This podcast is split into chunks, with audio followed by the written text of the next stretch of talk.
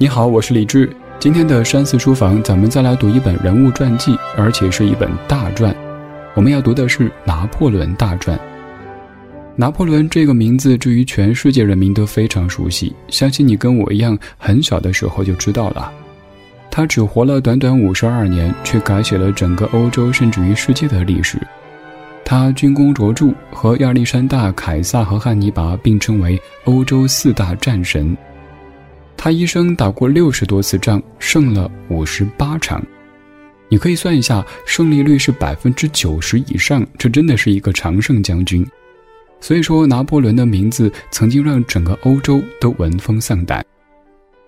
拿破仑的一生以一个殖民地的少年开始，逐渐走上欧洲权力顶峰。虽然说最后以悲剧收场，但并不影响他在人们心中的伟大。也许在你心中，他是一个英明决断的帝王；也许他是一个给整个世界带来灾难的战争狂魔。但你不可否认的是，拿破仑改变了世界，因为他粉碎了法国腐朽的封建制度，推动了法国大革命的发展；因为他捍卫了共和国，避免了旧王朝的复辟；因为他和英国作战，间接支援了美国的独立战争。甚至，如果当年没有他征服西班牙，整个拉丁美洲获得独立都会遥遥无期。接下来，我们一起走进拿破仑的人生历程，看看这位英雄人物到底是如何走完他短暂而又辉煌的一生的。法国著名作家斯汤达说过：“在这世界上，无一人可与他相提并论。”拿破仑是在向世界证明，经过多少个世纪之后，凯撒和亚历山大终于后继有人。然而，拿破仑的这种伟大并不是一蹴而就的。从少年时代，他就展现出不俗的才能和野心。第一部分内容，我们了解一下少年时代的拿破仑，他的成长经历。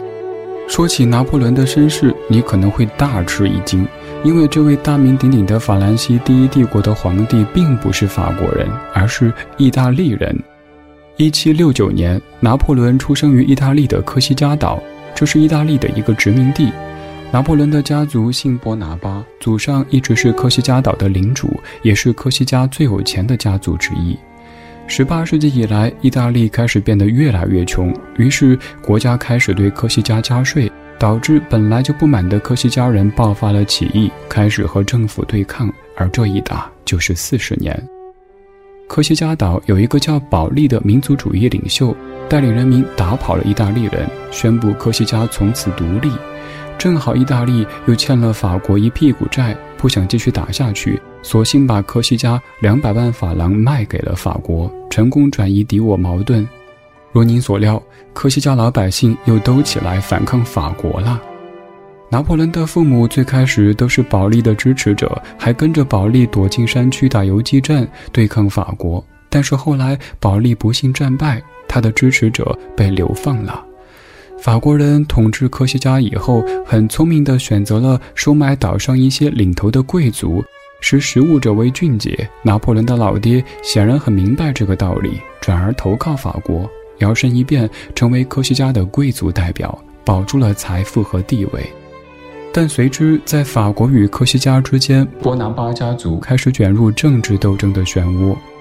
由于拿破仑的老爹投靠了法国，所以拿破仑有机会到法国的贵族军校上学，接受了严格的军事教育。科西嘉当时是法国的殖民地，波拿马家族呢虽然是个土财主，但是在法国人眼中，顶多算是一个破落户。拿破仑在军校的同学又大多是正统的法国贵族子弟，出身尊贵，家里也有钱。拿破仑个子小又很穷，于是就成为被欺负的对象。拿破仑性格很倔强，求学期间的这些不愉快经历，使得他在小小年纪就心怀家国仇恨，成为一个坚定的科学家民族主义者。从小心里就特别仇视法国人。拿破仑后来在军校副校长的推荐下，上了法国陆军学校，成为一名炮兵。他的成绩十分优异，在炮兵学校期间，专业技能突飞猛进，排兵布阵、部署地形无一不精。而且他脑子灵活，作战计划总是出其不意，善于抓住敌人的破绽，展现出出色的军事能力。这时，一个改变世界的历史事件爆发了，那就是法国大革命。拿破仑觉得机会来了，于是就回到科西嘉，决心带领科西嘉独立。巧的是，这时拿破仑的精神偶像、流亡英国的科西嘉民族主义运动领袖保利也回到了科西嘉岛。听到这个消息，拿破仑高兴得不行。然而，他的美梦很快就破灭了，因为保利不仅不重用他，还处处防着他。那这又是为什么呢？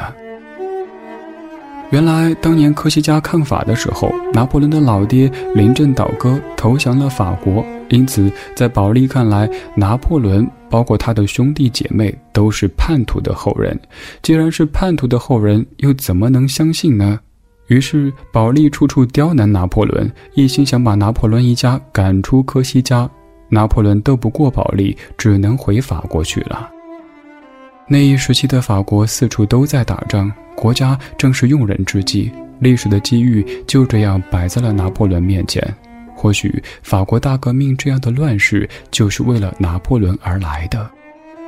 一七九三年，反法联盟和王党叛军在法国南部土伦作战。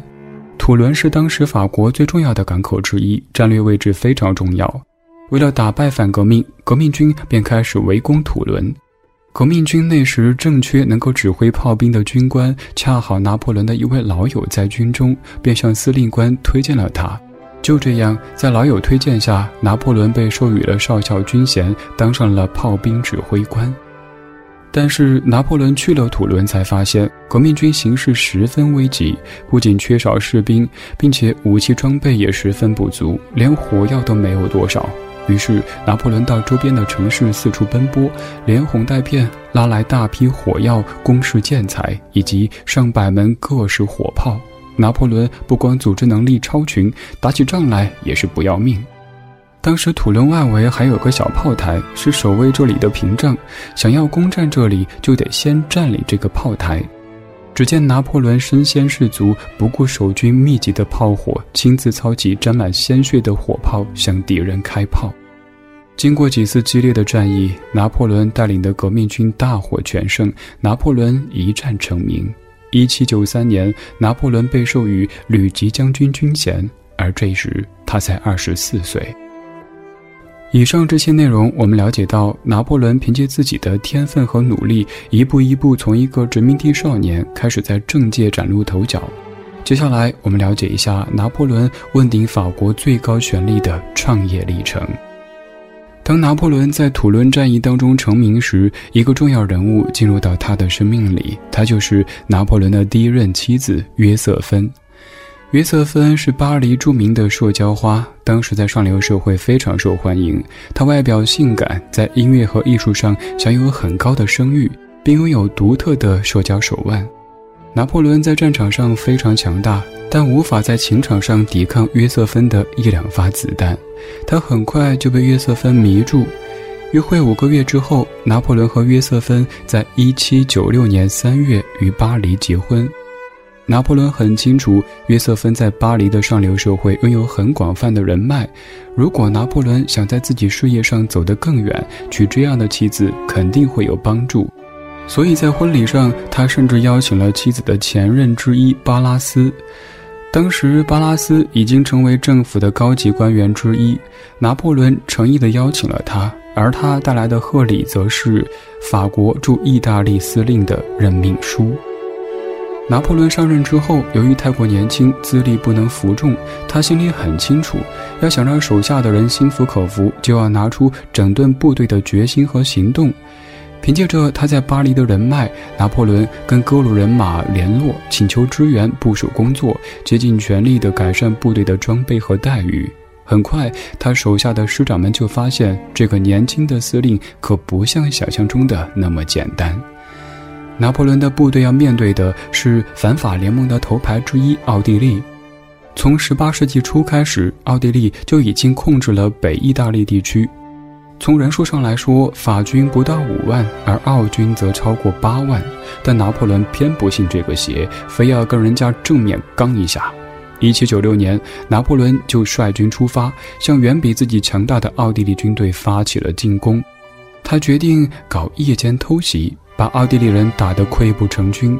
对他来说，这是当上总司令之后的第一仗，旗开得胜，军中士气大振。随后，拿破仑的战功一件接一件，他的野心开始膨胀，渴望更多的权力、更大的成就。他的名字在新闻当中不断的上头条。面对督政府的褒奖、民众的拥戴，他表现得谦虚又谨慎。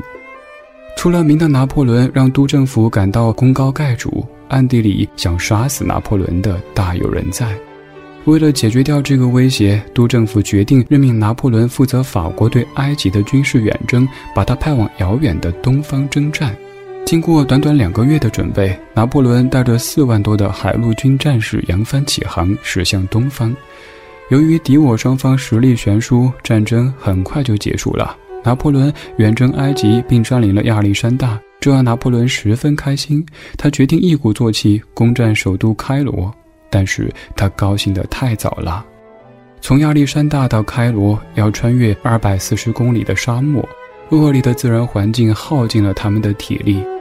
随后对海战一知半解的拿破仑又在地中海遇上英国的海军军舰，英法冤家相见格外眼红，已经耗尽兵力的法军只能被困在埃及无法脱身。当时法国国内一片大乱。对拿破仑来说，此时正是夺取最高权力的绝好时机。他急需快速回国，于是拿破仑想了一招，对手下的人说：“督政府非逼着他回国拯救战局。”于是命人准备快船，丢下了一堆烂摊子，连夜赶回巴黎。但秘密赶回巴黎的拿破仑惊喜地发现，法国国内已是风雨飘摇，法国民众对督政府非常失望。拿破仑回国被当作风风光光的凯旋将军热烈拥戴。要搞政变，就得有军队支持。在当时的法军将领当中，论名望，谁又能比得过拿破仑呢？一七九九年，拿破仑发动了雾月政变。控制议会，废除旧宪法，组建新政府。拿破仑也成为法兰西的首席执政官。这时，拿破仑刚好三十岁。此时的他离法国政治权力顶峰只有一步之遥。三十岁可以说是一个男人斗志最昂扬的时间。拿破仑为了巩固胜利的果实。也为了牵制另外两位执政官的势力，他制定一部对自己有利的宪法，颁布了《拿破仑法典》，同时推行了很多对恢复法国经济颇有效果的经济制度，整顿了政界上下的风气。拿破仑在当时名望可谓是无人能敌，内忧外患一个一个解决，拿破仑的位置也越坐越稳。拿破仑已是法国的无冕之王了。此时的他内心膨胀。再也不满足于第一执政的称谓，他要做法国人的皇帝。一八零四年，通过公民投票，拿破仑加冕称帝。无论如何，拿破仑在皇帝宝座上坐了差不多十年。称帝之后，拿破仑依旧亲自指挥作战，十分骁勇，多次将反法联盟打得溃不成军。当时的法兰西第一帝国已经是欧洲大陆的第一强国，只差一点点，拿破仑就能提前实现统一欧洲的目标了。而这一点点就是俄国。一八一二年，拿破仑带领着一支六十万人的大军开赴前线。当然，这六十万人并不都是法国人，而是一支由所有被拿破仑征服的国家派兵组成的，来参加对俄国的远征。战前，拿破仑制定的作战计划是速战速决，趁敌人没反应过来直接打懵。在之前的欧洲战争当中，拿破仑的这种战术屡试不爽，但这次远征俄国，情况完全变了。俄国版图巨大，俄国人一直撤退，不给拿破仑决战的机会，直到把拿破仑的军队给拖垮了。拿破仑的军队进入莫斯科，但此时莫斯科早已是一座空城。人都去哪儿了呢？人全都提前跑光了。这还不算完，俄国人非常狠，自己动手放火烧掉了莫斯科。拿破仑赶到时一无所获，无奈只能在大雪当中撤军。法国人受不了莫斯科的严冬，大家冻得瑟瑟发抖，已经失去了往日的锐气。随后，俄军发起进攻，将法军打得屁滚尿流。这一次失败的远征，拿破仑几乎赔光了老本，六十万大军只剩下不到十万，精锐的炮兵和骑兵更是损失殆尽。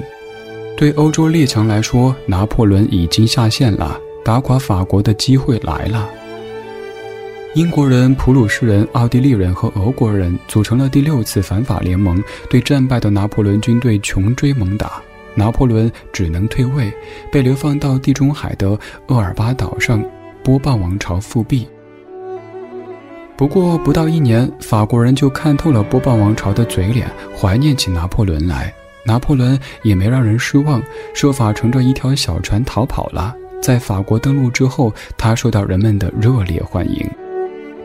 就这样，拿破仑胜利抵达巴黎，复辟的国王闻风而逃，反法联盟炸了锅，一时间欧洲空气中充满火药味。拿破仑知道眼前是危机四伏，战争一触即发，此刻必须行动迅速，为即将到来的战争做好准备。那时，拿破仑已经四十六岁，连年征战、经验丰富的老兵差不多都已战死。如今的法军质量参差不齐，并且装备不足，枪炮弹药都十分短缺，所以最终拿破仑在滑铁卢被英国和普鲁士军队打败了。等待拿破仑的是第二次被流放。一八二一年五月五日，拿破仑去世，历史上的拿破仑时代就此落幕。到这里，这本《拿破仑大传》的重点部分就讲完了。我们来总结一下：拿破仑·波拿巴。出生在意大利科西嘉岛的一个没落贵族之家，他从小天资聪慧，精通战略部署，凭借自己的天分和努力，一步一步从一个殖民地少年成为法兰西权力的顶峰，又因为几次战争的失败，最终被流放。整个十九世纪初可以说就是拿破仑的独角戏。整个欧洲多次同盟组合，在法国同盟和反法同盟之间推拉胜败，在共和帝制、世俗和宗教、陆战和海战、忠诚和背叛、胜利和失败当中起伏不定，历史的张力十足，比戏剧还要喜剧。纵观拿破仑的一生，也曾得意，也曾失意，时势英雄的快意人生，让无数后来人为之唏嘘，也为之向往。好了，这就是今天分享的这一本《拿破仑大传》。如果想阅读更多书籍的纸质版，可以在微信搜索小程序“山寺生活”。我是李志，这是山寺书房。下期读书会，我们继续书里见。